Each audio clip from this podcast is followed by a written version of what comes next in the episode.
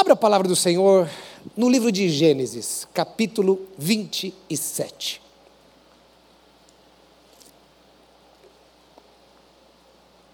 Nós estamos nessa série Somos Filhos, Somos Salvos. E hoje, especificamente, o tema é Deus corrige a quem Ele ama. Então você teve a coragem de sair de casa nesse friozinho para ouvir sobre esse tema. E talvez você fale assim: ah, já me arrependi, pastor, de ter vindo para a igreja. Eu quero ler um texto ah, lá em Gênesis, capítulo 37, a partir do primeiro verso, diz assim: olha só. Gênesis 37, a partir do primeiro versículo, diz assim: Habitou Jacó na terra das peregrinações de seu pai, na terra de Canaã. Esta é a história de Jacó. Tendo José 17 anos, apacentava os rebanhos com seus irmãos, sendo ainda jovem, acompanhava os filhos de Bila, os filhos de Zilpa, mulheres de seu pai, e trazia más notícias deles a seu pai. Ora, Israel amava mais a José que a todos os outros filhos, porque era filho da sua velhice, e fazia-lhe uma túnica talar de mangas compridas. Vendo, pois, seus irmãos que o pai amava mais que a todos os outros filhos, odiaram-no e já não lhe podiam falar pacificamente.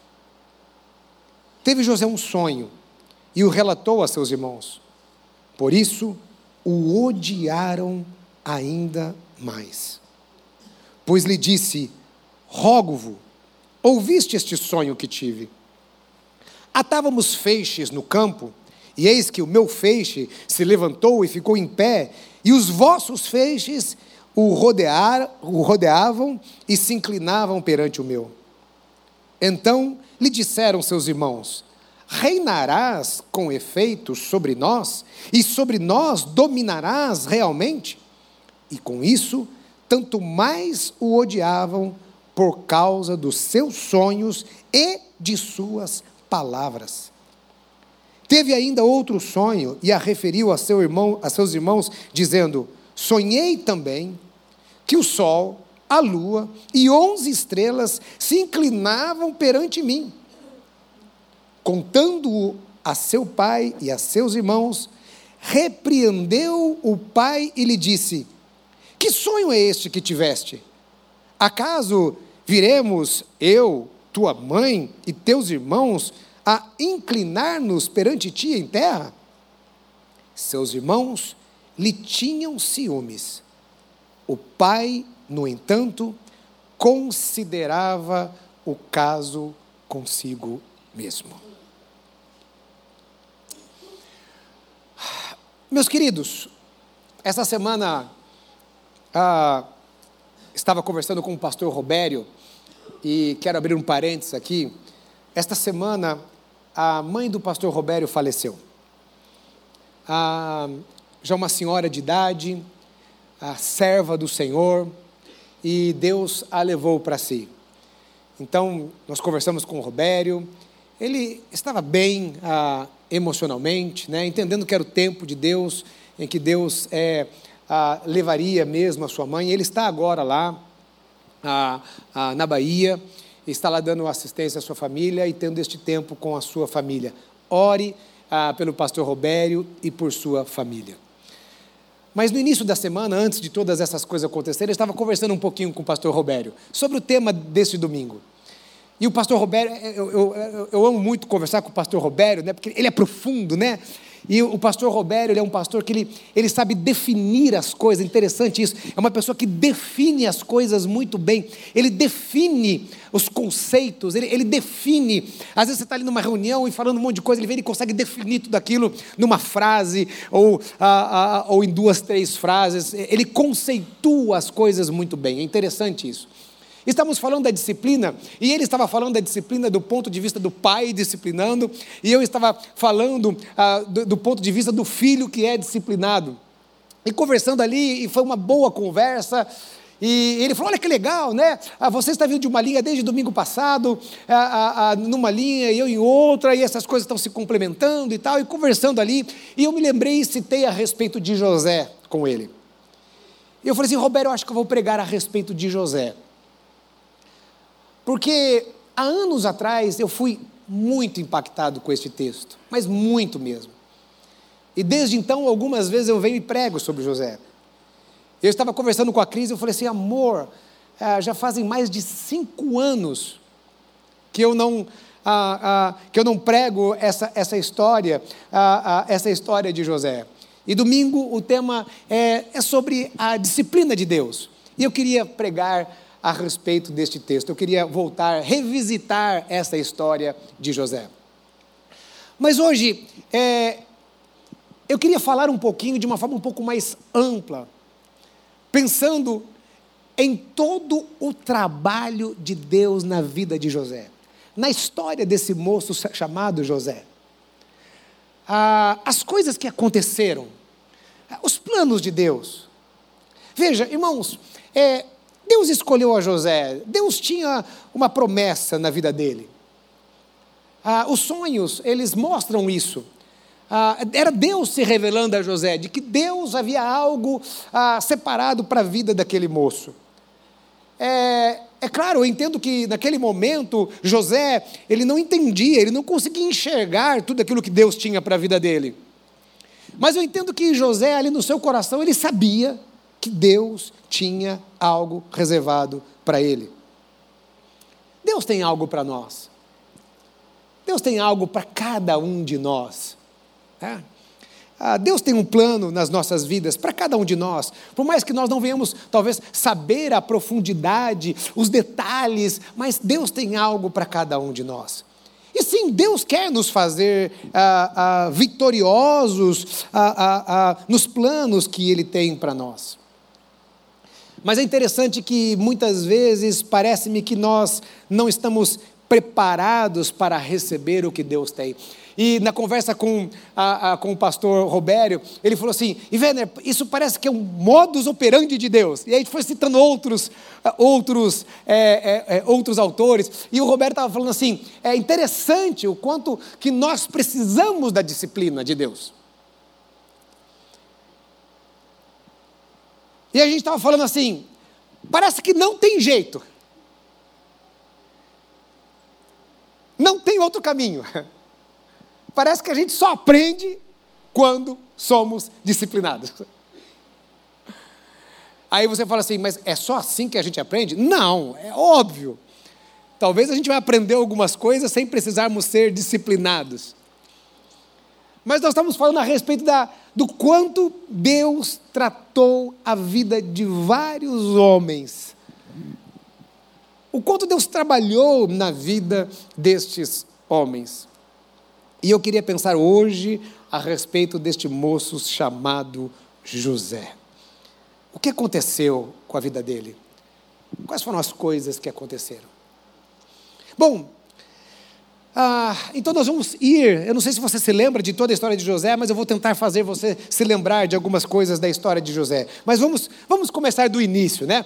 A sexta-feira eu estava falando para um grupo de, ah, de profissionais, eh, tinha ali um empresário, profissionais, aqui no Hotel Renascense, e, ah, ah, e o tema que foi me dado foi a criação, né? Então, eu estava falando a respeito da, da, da criação de Deus, a queda ah, do homem e a restauração do homem, né? É, Para um grupo de profissionais que me falaram que a maioria deles não conheciam a Jesus, né? Eu falei, meu Deus do céu, como é que eu vou falar sobre criacionismo, né? Para um grupo desse, né? Mas tudo bem, né? Nós vamos lá e Deus, e Deus abençoou. E eu disse o seguinte: a, a gente, para resolver um problema, a gente precisa partir do início, né? A gente precisa revisitar onde as coisas começaram, né? É como tudo começou. Quando você vai resolver um problema, você tem que ir no início para entender o que aconteceu no início. Onde as coisas a, a, saíram do lugar para você agora poder resolver o problema. O Gênesis é assim. Para você entender a problemática do homem, você tem que ir lá em Gênesis, não é? Então vamos começar do início aqui na vida deste moço chamado José.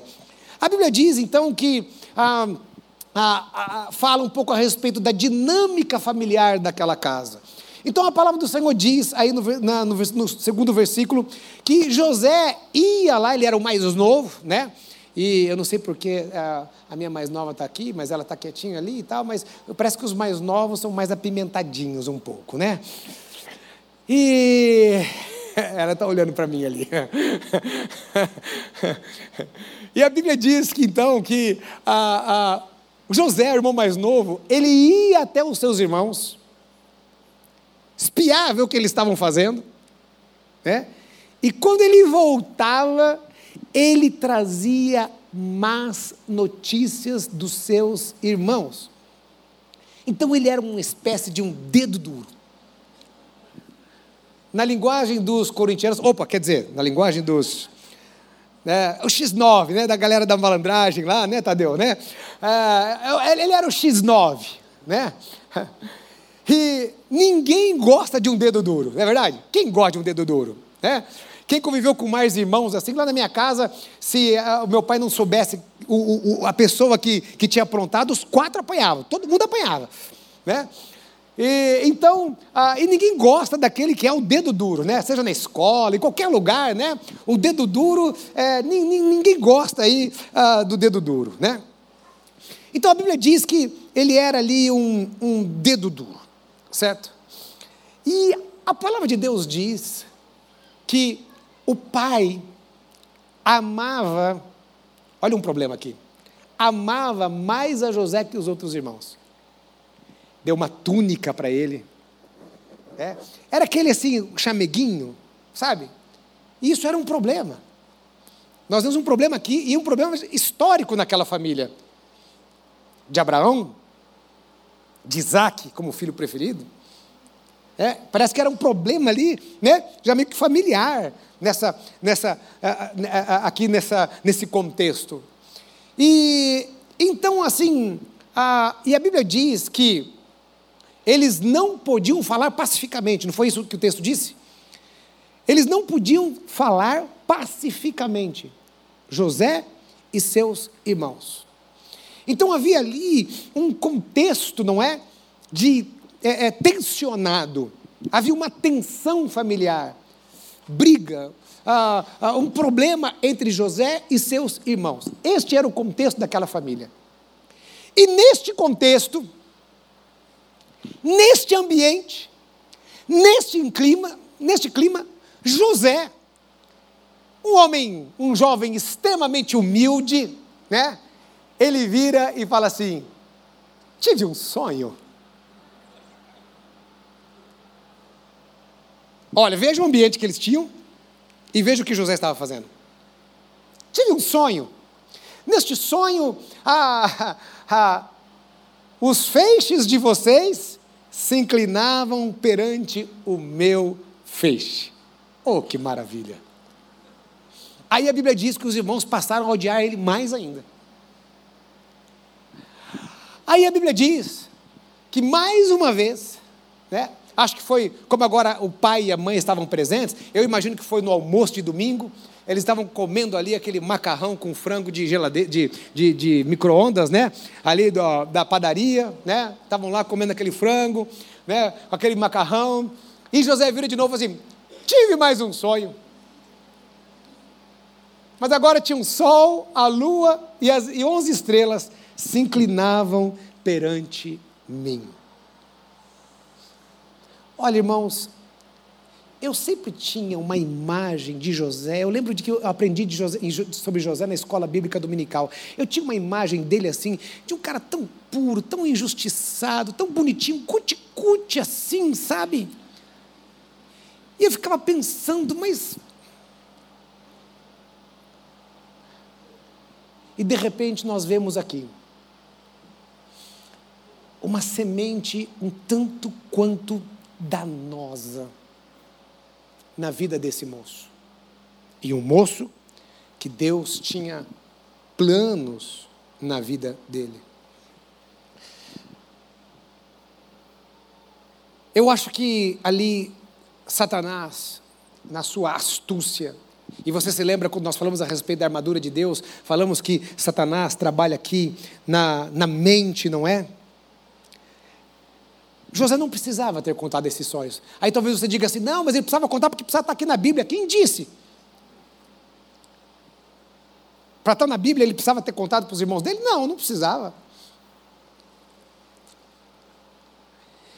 Me parece, eu tenho uma sensação de que havia ali uma, uma certa semente de arrogância no coração daquele moço.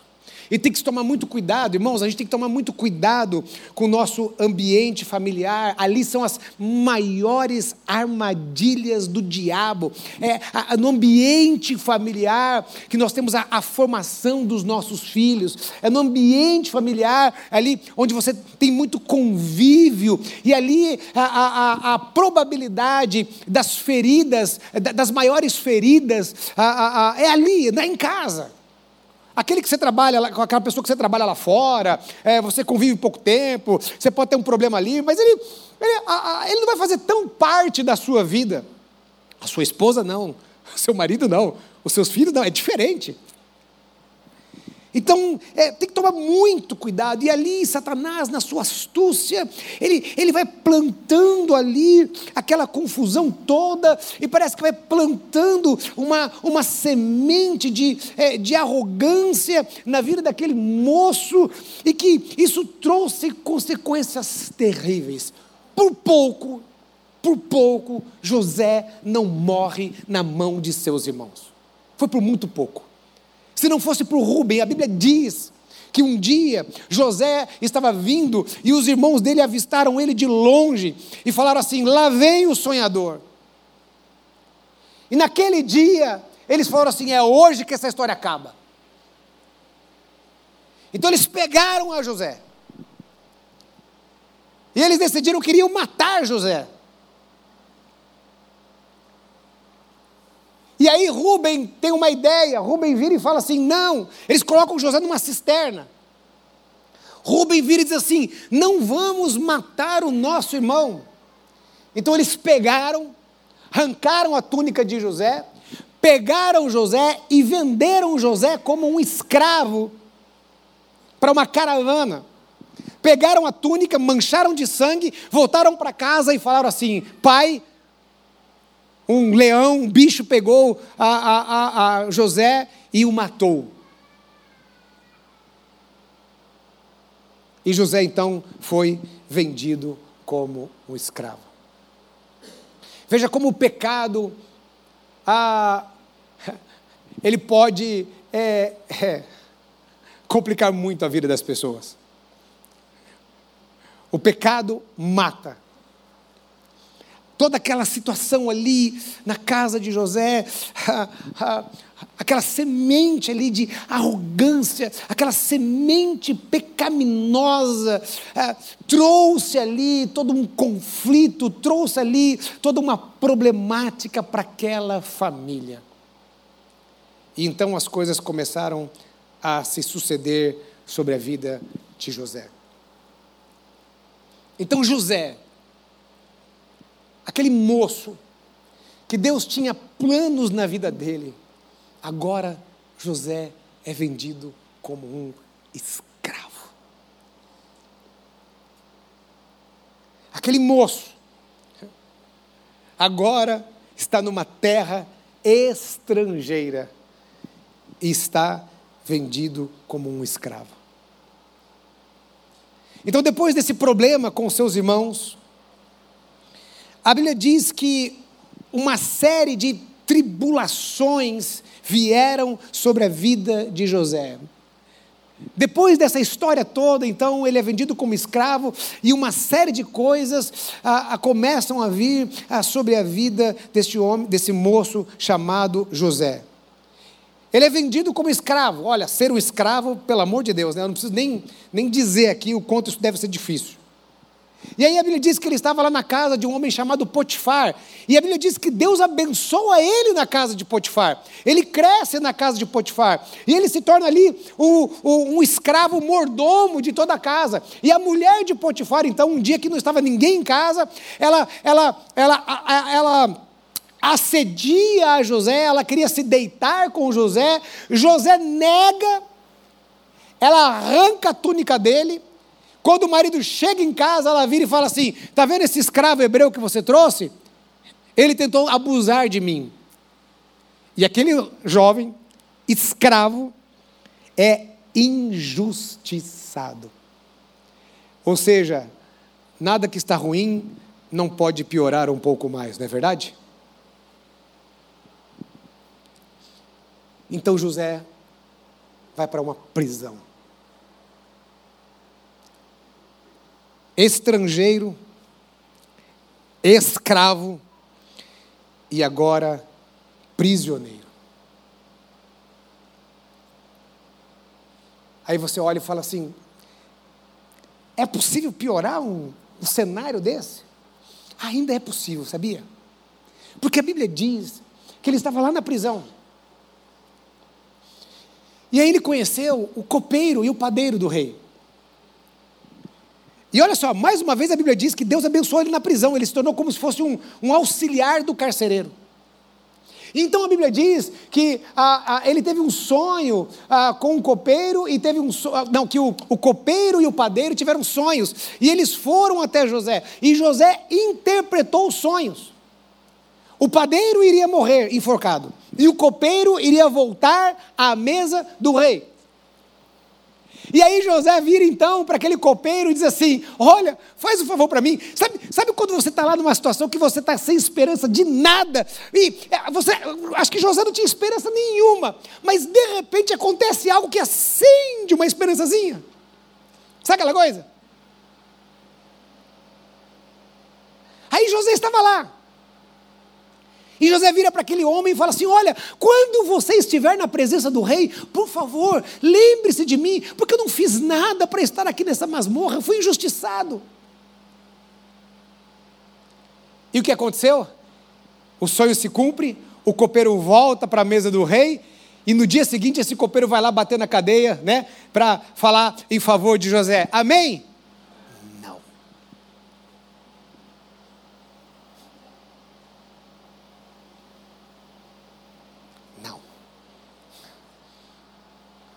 Ele se esquece de José. Vendido como escravo, injustiçado e agora esquecido.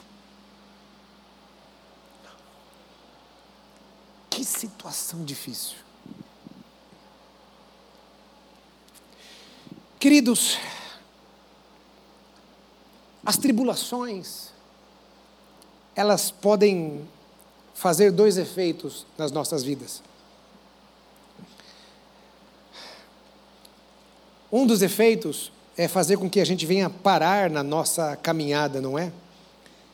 José, ele tinha todos os motivos do mundo para se entregar. Ele tinha todos os motivos do mundo. Sabe aquela expressão assim, vou chutar o balde agora. Ele tinha todos os motivos do mundo, todos os argumentos humanos para falar assim: quer saber de uma coisa? Vamos entregar essa mulher aqui mesmo. Tô, fui vendido como escravo mesmo. Cadê o meu Deus?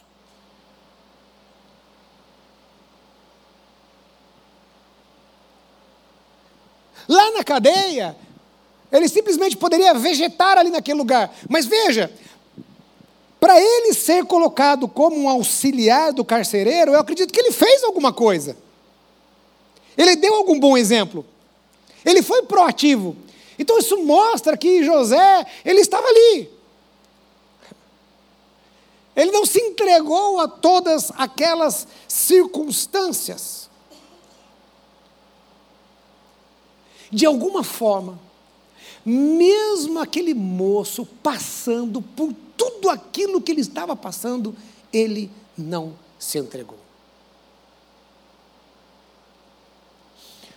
Como que nós reagimos quando estamos vivendo determinadas circunstâncias? Como nós reagimos a tudo isso? José poderia ter desistido. Existe algo, existe um, um, um outro efeito dessas circunstâncias. E aí nós vamos entrar um pouquinho mais no tema desta desta manhã. Como falamos anteriormente, entendemos que havia sido plantada uma semente de arrogância no coração de José. Agora eu pergunto a você: como que alguém que não sabia lidar com o seu ego ali no seu seio familiar, com os seus irmãos, como José iria lidar com isso como governador do Egito?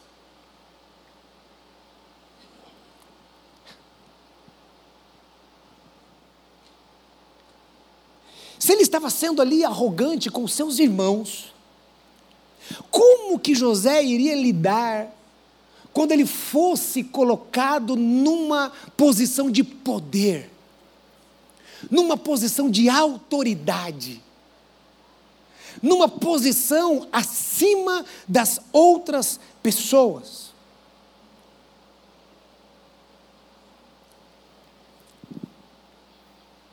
Eu sempre tive uma imagem de que José, aparentemente, passou por todas essas coisas apenas por uma injustiça.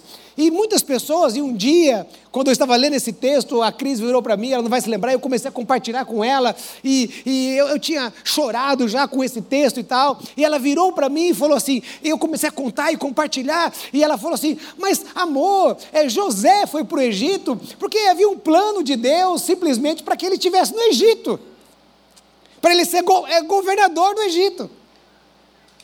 E eu virei para ela e falei assim: Mas quem disse que para ele ser governador do Egito, ele precisaria necessariamente passar por todas essas coisas que ele passou?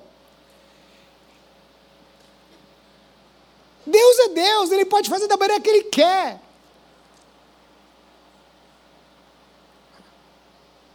O que Deus estava fazendo na vida daquele moço, Deus estava moendo aquele moço, Deus estava trabalhando a vida daquele moço, Deus estava indo nas entranhas da vida daquele moço. Porque, irmãos, se existe uma coisa que é uma raiz muito profunda, é o orgulho, a arrogância.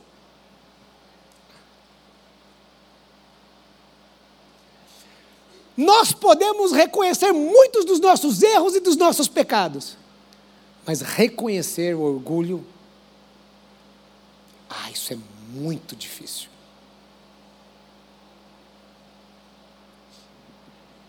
Então, quanto mais profundo está ali o, o câncer, o tumor, mais profundo precisa ser a cirurgia.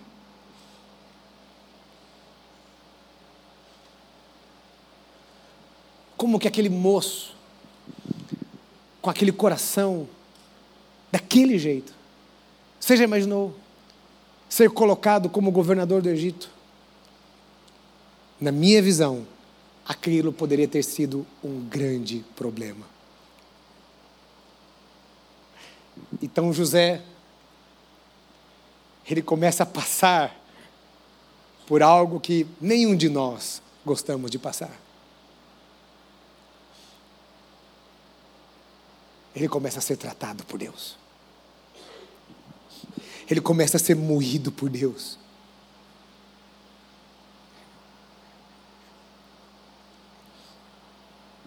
E quando nós somos tratados por Deus, só Deus sabe a hora de parar.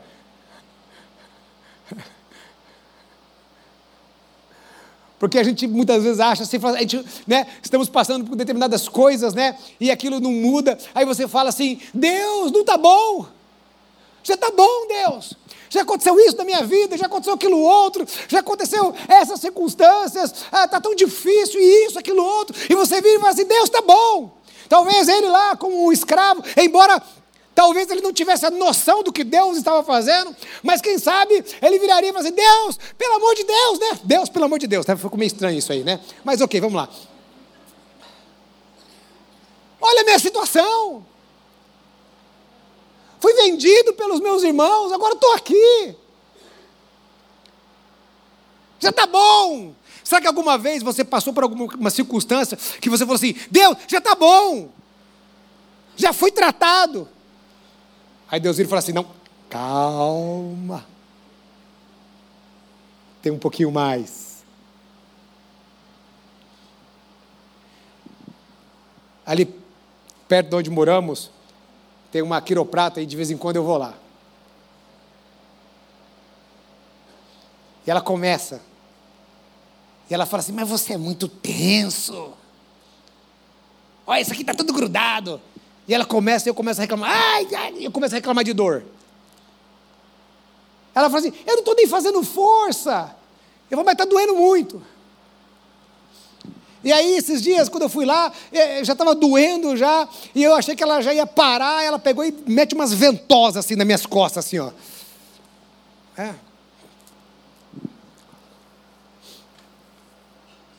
Às vezes a gente acha que, que já está bom. Mas nós não somos o médico. Nós não somos o pai que sabe exatamente tudo aquilo que precisa ser tratado.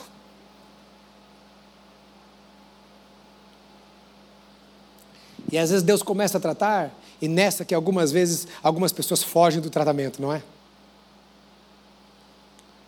abandonam a Deus, acha que Deus assim, ah, que Deus é esse? Deus me colocou como cabeça e não como cauda. Eu estou passando esses perrengues aqui, eu estou passando isso, eu estou passando aquilo outro, eu estou passando não sei o quê. Como que Deus permite isso na minha vida? Eu sou filho de Deus.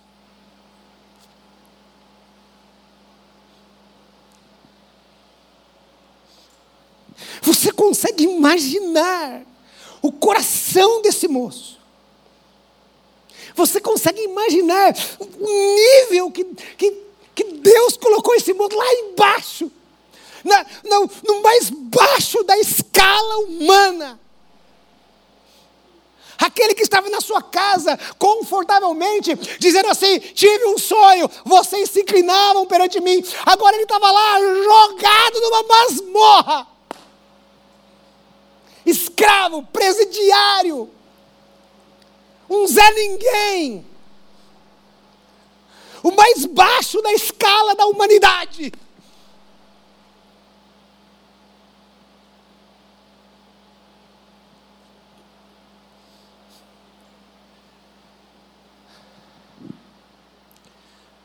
Talvez esteja doendo.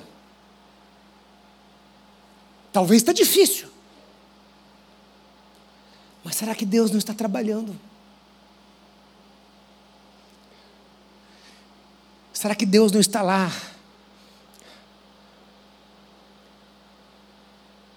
Trazendo a sua boa disciplina.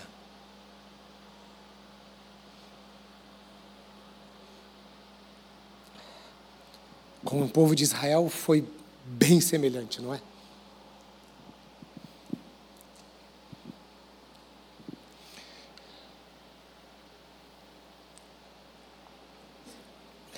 Então a palavra diz que um dia faraó teve um sonho e o copeiro então se lembrou de José. Mas interessante, né? Parece que até nisso, parece que Deus estava trabalhando, né? Porque a, o copeiro só lembrou de José, né? Quando a, o copeiro teve a oportunidade de resolver um problema para Faraó, né? Mas enfim, se lembrou de José. Aí virou para para Faraó e disse assim: Ó, oh, eu conheço um camarada e contou a história dele na prisão. Olha, ele interpreta sonhos. Faraó manda chamar José. Faraó conta os sonhos. Sete anos de vacas gordas, as, as, as magras comem as gordas e tal, e José interpreta o sonho: olha, na terra haverá sete anos de fartura e sete anos de fome. Vocês devem é, a, a a, a guardar alimentos durante os sete anos de fartura, para que no, momento da, da necessidade haja, se, haja alimento no celeiro, para que vocês possam uh, manter a terra sem fome. Então, Faraó vira e diz assim: Aonde acharíamos um homem onde há o Espírito de Deus? José é tirado da cadeia, é colocado um anel na mão dele, e ele se torna o segundo homem mais importante do Egito, ou seja, debaixo de Faraó, José é colocado ali.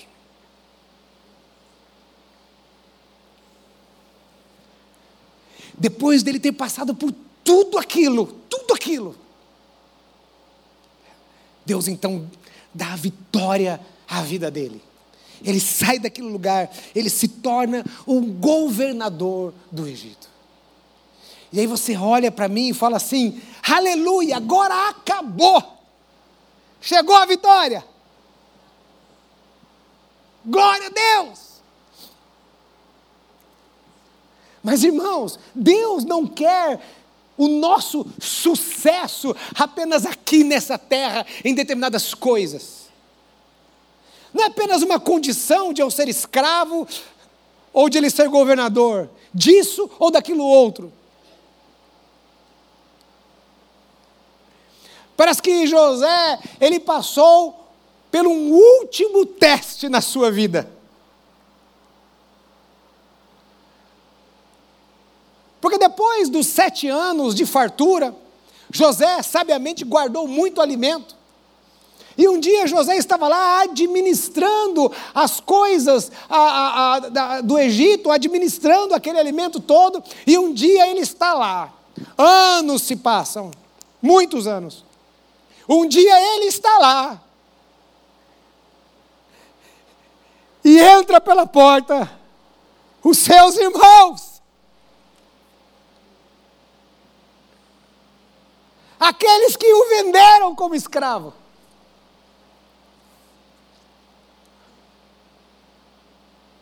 E a Bíblia diz que os irmãos não reconheceram a José. José era, era novo, por volta dos seus 16, 17 anos. Agora José provavelmente tinha mais de 30 anos. José falava fluentemente a, a, a língua dos egípcios. A, José tinha aquele, aquele estereotipo dos, dos egípcios. Então a Bíblia diz que os irmãos de José não reconheceram a José. Mas José reconhece os seus irmãos. E agora?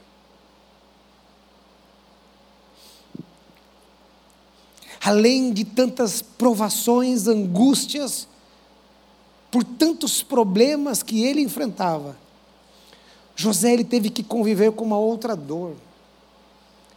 Agora, uma dor que ele também tinha causado. Aquela ferida de alma não foi causado apenas pelos seus irmãos, mas muito também uma consequência das suas atitudes, atitudes que precisavam mudar. Note que alguém pode ter sucesso em muitas coisas na vida, mas pode estar destruído por dentro. Quando aceitamos a Jesus, Ele nos promete uma vida abundante. Vida abundante não é uma vida com uma conta bancária recheada, mas vida abundante é uma vida de paz, de alegria, uma vida de plenitude.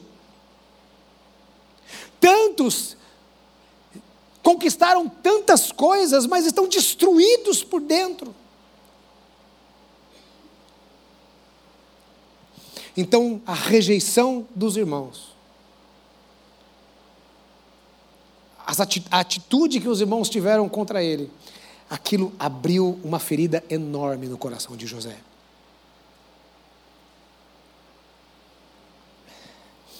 Uma ferida até agora talvez não revelada. Eu quero mostrar nos textos da palavra onde eu encontrei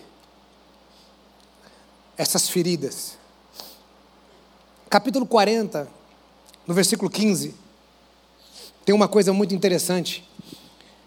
Diz assim, 40, 15, diz assim. Aqui é o final, olha só, presta atenção, aqui é o final do diálogo entre ah, José e o copeiro, lá na cadeia, certo? Então José está contando para o copeiro a sua história. E ele vira e termina assim: porque de fato fui roubado da terra dos hebreus, e aqui nada fiz para que me pusessem desta, mas, nessa masmorra. Roubado? Como assim roubado? Como que era o modo da escravidão daquela época? Como que alguém se tornava um escravo naquela época? A escravidão, ela não era uma escravidão semelhante à escravidão que nós tivemos aqui no Brasil, na época do Brasil Império. A escravidão, naquela época, era diferente. A escravidão ela era oriunda das guerras. Então, uma nação guerreava com outra nação, e a nação que vencia tomava pessoas como escravos.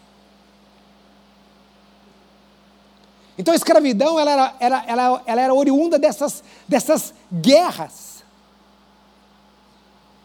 Então, quando ele fala assim, eu fui roubado, ele, ele meio que dá a entender esse modus operandi daquela época.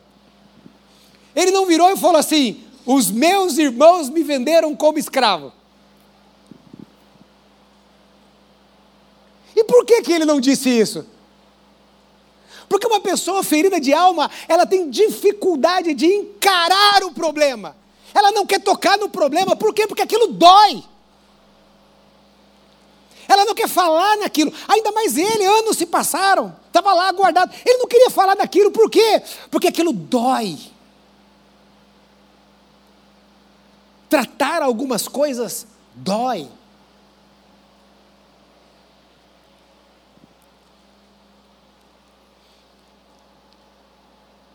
E aí nós vamos caminhando.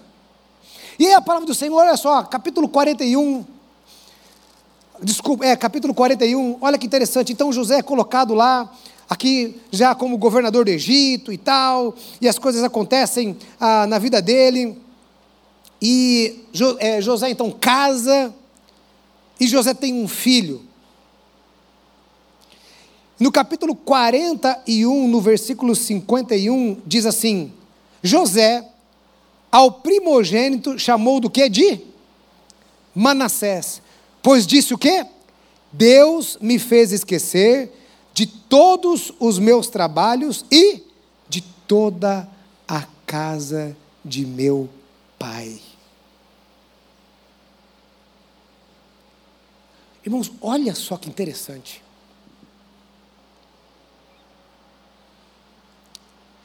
José, o Egito, provavelmente naquela época, era o maior império da época. Como se fosse aqui, vamos comparativamente, os Estados Unidos, certo? José, ele tinha dinheiro, ele tinha poder militar o suficiente para, quando ele foi colocado como governador do Egito, fazer o quê? Eu vou ver minha família, meu pai, o pai não fez aquilo com ele. Ele poderia ter pego e ido até procurar do seu pai, sua família. Chega lá e fala assim: Oi galera, estou aqui, estou vivo.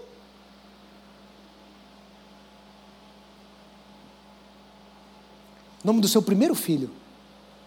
Ele coloca Manassés. Deus me fez esquecer dos meus trabalhos e me fez esquecer da casa do meu pai. Ó, ele estava colocando uma pedra naquelas feridas de alma dele.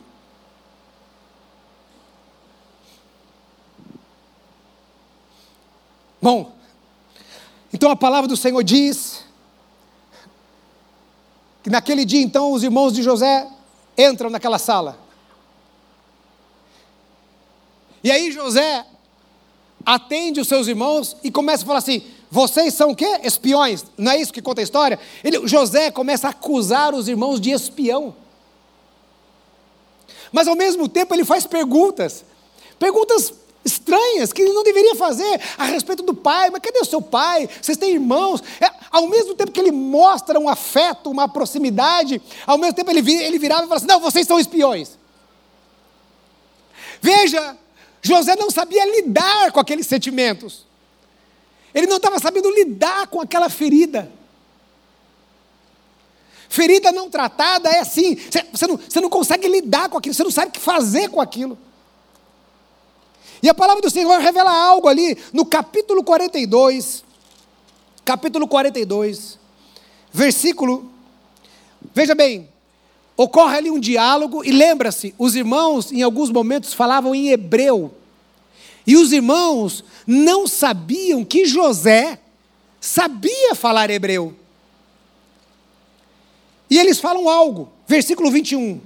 Então disseram uns aos outros. Então, os irmãos disseram entre eles, né? Na verdade, somos culpados no tocante a nosso irmão, pois lhe vimos a angústia da alma quando nos rogava e não lhe acudimos. Por isso nos vem essa ansiedade. Irmãos, deixa eu fazer uma pergunta para você.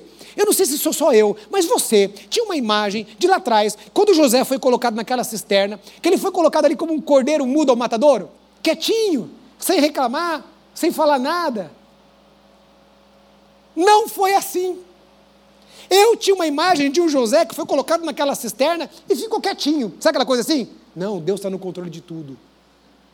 Não! Ele gritou. Ele clamou pelos irmãos, e os irmãos não lhe atenderam. Você já imaginou seu irmão clamando pela sua vida?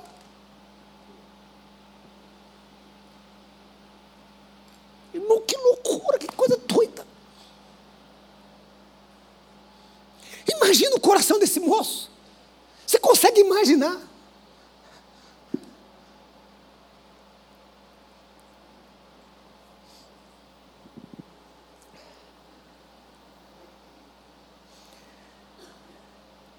E aí, nesse mesmo diálogo, no versículo 24, olha só, quando, quando José ouve isso que os irmãos estavam falando, a palavra diz assim: olha só, e retirou-se deles, José, chorou, e depois tornando, tornando-lhes, falou, é, tornou a Simeão, é, é, e retirando-se deles, chorou, depois, tornando lhes falou, tomou a Simeão dentre eles e o algemou na presença deles. Então ele ouve aquele relato e ele sai para chorar. Ele sai da presença dos irmãos, ele sai para chorar. Ele, ele não conseguia lidar com aquilo. Aí a palavra do Senhor nos diz: várias coisas aconteceram. Olha só, não vai dar para falar tudo aqui. Eu, já vou, eu, eu vou encerrar. Eu, eu, vou, eu vou caminhar para o encerramento, mas eu preciso terminar aqui. Irmãos, é, é, é, é um negócio fantástico isso aqui, irmãos. É, é, é profundo, é lindo. É, é um negócio assim que toca o nosso coração. Várias coisas aconteceram. José prende a Simeão e fala assim: vai lá e traz o irmão mais novo de vocês. Senão o Simeão não volta com vocês. Aí é, ele vai, coloca o dinheiro no saco do, dos irmãos, devolve o dinheiro, sabe aquela coisa assim? É, sem saber o que fazer, ele acusa os irmãos e beneficia os irmãos. Ele acusa e beneficia. Ele não sabia lidar com a situação. Eu acho que os irmãos José falam assim: esse cara é doido. Aí a palavra do Senhor diz que no capítulo 43, versículo 30, a palavra do Senhor diz que no contexto ali, os irmãos voltam e trazem Benjamim. E quando ele olha para Benjamim, ele não se aguenta. Mais uma vez, ele sai da presença dos irmãos, ele se esconde. Ele vai, é, mas assim, peraí que eu já volto aí, sabe? Mas assim, peraí que eu já volto, vou resolver um negócio, já volto. Ele entra lá dentro e chora. E eu li uma versão que fala assim que, que ele chorou profundamente.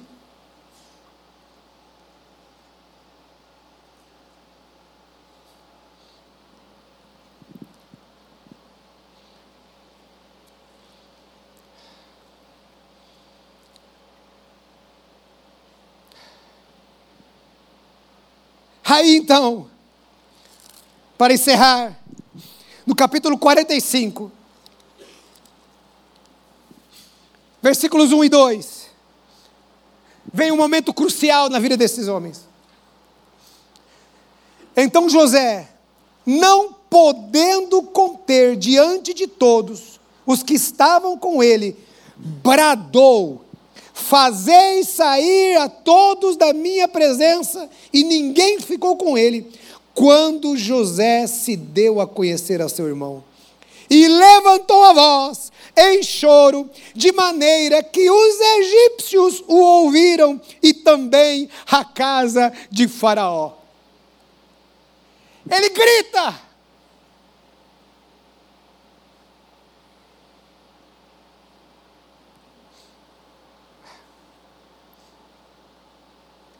Naquele momento, José toma uma decisão, a decisão de não se vingar, mas a decisão de perdoar os seus irmãos. E é aquele momento em que ele recebe cura de Deus.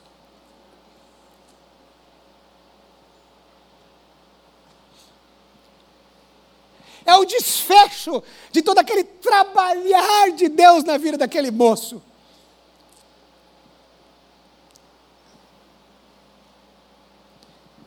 Aqui me parece que encerra, de uma certa forma, aquele processo na vida de José. Um processo que foi que começou ali na, na sua carne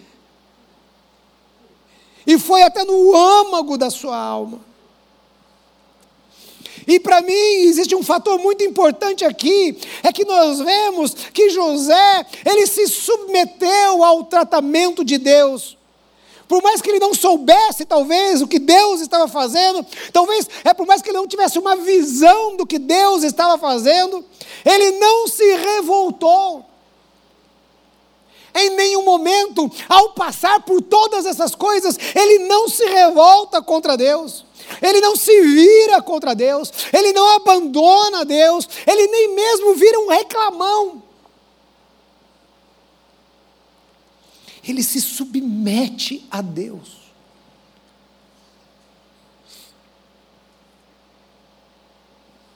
E quando você vai lá para o final da vida, no final do livro de Gênesis, a Bíblia mostra que quando o pai dele morre, os irmãos ficam preocupados.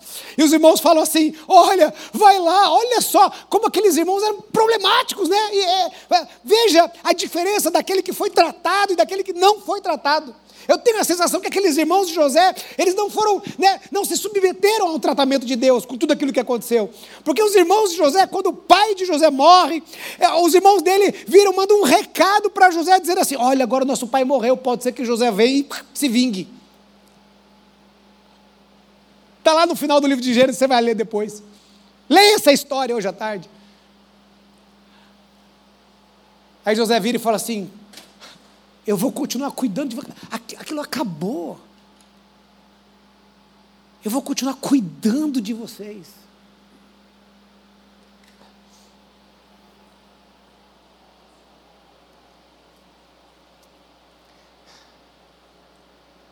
Irmãos, todo aquele tratamento de Deus Claro que Deus tinha um plano, é claro que Deus queria colocar ele como governador do Egito, mas não era só aquilo. Era aqui. Porque José poderia ser o melhor administrador, ele podia ser o que fosse, mas aqui dentro não tivesse sido tratado. Eu quero encerrar porque não tem como não me lembrar da história de Jó. Jó, no final, da, no final de tudo aquilo que ele passou, existe um versículo maravilhoso, uma coisa assim doida. Deixa eu fechar a Bíblia aqui. Fala pros, pode falar, isso, pode falar para os meninos virem para cá. Ai, Jesus. Jó não sabia lidar com as emoções e eu não sei lidar com o tempo.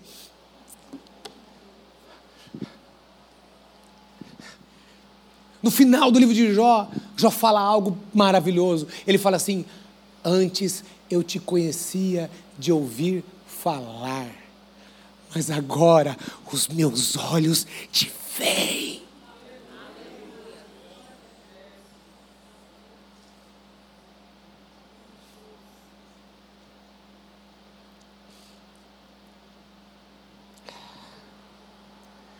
quanta coisa aquele moço passou.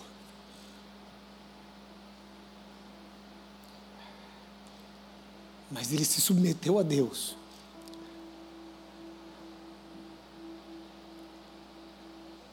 Para que Deus tratasse, ele das coisas mais profundas. Ele teve que enfrentar a dor física, solidão, injustiça, miséria, miséria, na cadeia, miserável.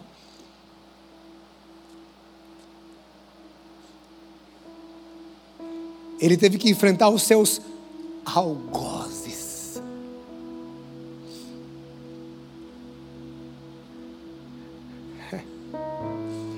Deus foi tratando e testando ele até o final.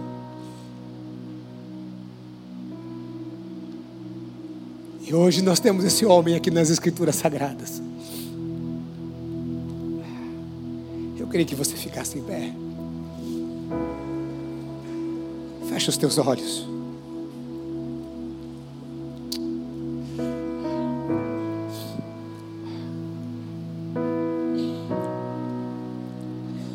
Feche os teus olhos.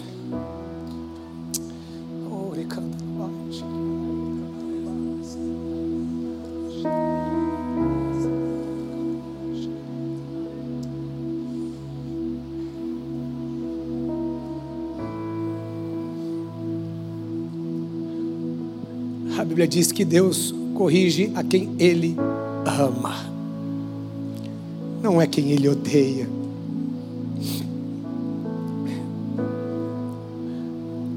O pai que não corrige o seu filho, não ama o seu filho. É mais fácil não corrigir, é muito mais difícil corrigir.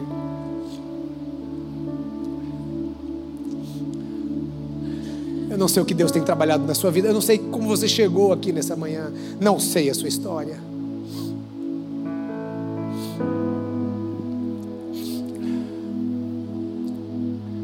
Mas deixe o Senhor. Se for necessário você ir até lá, oh, no oleiro. Deixe o Senhor te levar lá. Ele sabe o que faz conosco, Ele é o Criador. Então, se for necessário quebrar para fazer de novo, Ele faz. Ele quebrou José para fazer de novo.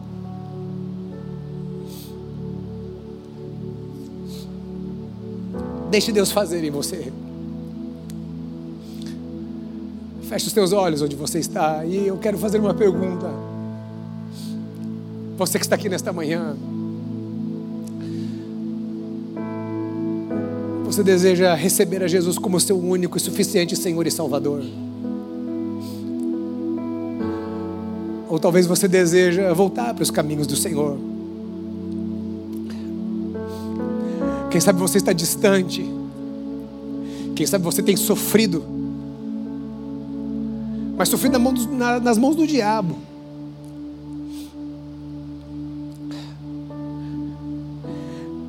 Quem sabe esta manhã você quer dizer assim: eu me rendo ao Senhor. Então, enquanto todos estão de olhos fechados, orando ao Senhor, se você nesta manhã deseja entregar a sua vida para Jesus, ou se você deseja se reconciliar com Cristo, enquanto todos estão de olhos fechados, aí onde você está, eu queria pedir, eh, levante uma de suas mãos, porque nós vamos orar com você nesta manhã. Se há pessoas, Deus te abençoe, meu querido, aqui no meio, pode baixar a sua mão. Se há mais alguém, levante bem alto uma de suas mãos, eu quero identificar, queremos orar por você. Deus te abençoe, minha querida, pode baixar a sua mão. Se há mais alguém, levante bem alto uma de suas mãos. Nós queremos orar por você, Deus te abençoe, meu querido, pode baixar a sua mão. Se há mais alguém que deseja entregar a sua vida para Jesus ou se reconciliar com Cristo, ah, se você percebe nesta manhã esse trabalhar de Deus na sua vida, levante uma de suas mãos, porque nós vamos orar com você. Há mais alguém? Nós vamos rapidamente orar nesta hora, em nome de Jesus. Eu quero pedir nessa hora, por gentileza, por favor, ah, sem constrangimento, você que levantou uma de suas mãos, eu quero te pedir, saia do seu lugar, venha até aqui. Eu quero orar com você. Nós queremos orar com você. Por favor, as pessoas que levantaram, isso, pode sair do seu lugar, vem aqui. Todos que levantaram uma de suas mãos, saia, pode vir aqui. Isso, vem aqui comigo. Alguns irmãos da igreja vão estar aqui também agora. Queria chamar aqui uma irmã para estar aqui, dois irmãos para virem para cá. Isso, se você não levantou a sua mão, mas deseja vir aqui, nós vamos orar com você. Se você deseja entregar a sua vida para Jesus, e se você está na sua casa, deseja entregar a sua vida para Jesus, você vai orar conosco e vai aparecer um telefone aí, e nós queremos que você mande uma mensagem para nós, que queremos entrar em contato com você, em nome de Jesus. Quantas vidas aqui, eu peço mais um irmão para que esteja aqui conosco, aqui com este querido, e nós vamos orar nessa hora. Você que está está aqui na frente, nós queremos fazer uma oração. É uma oração em que você vai entregar a sua vida ao Senhor.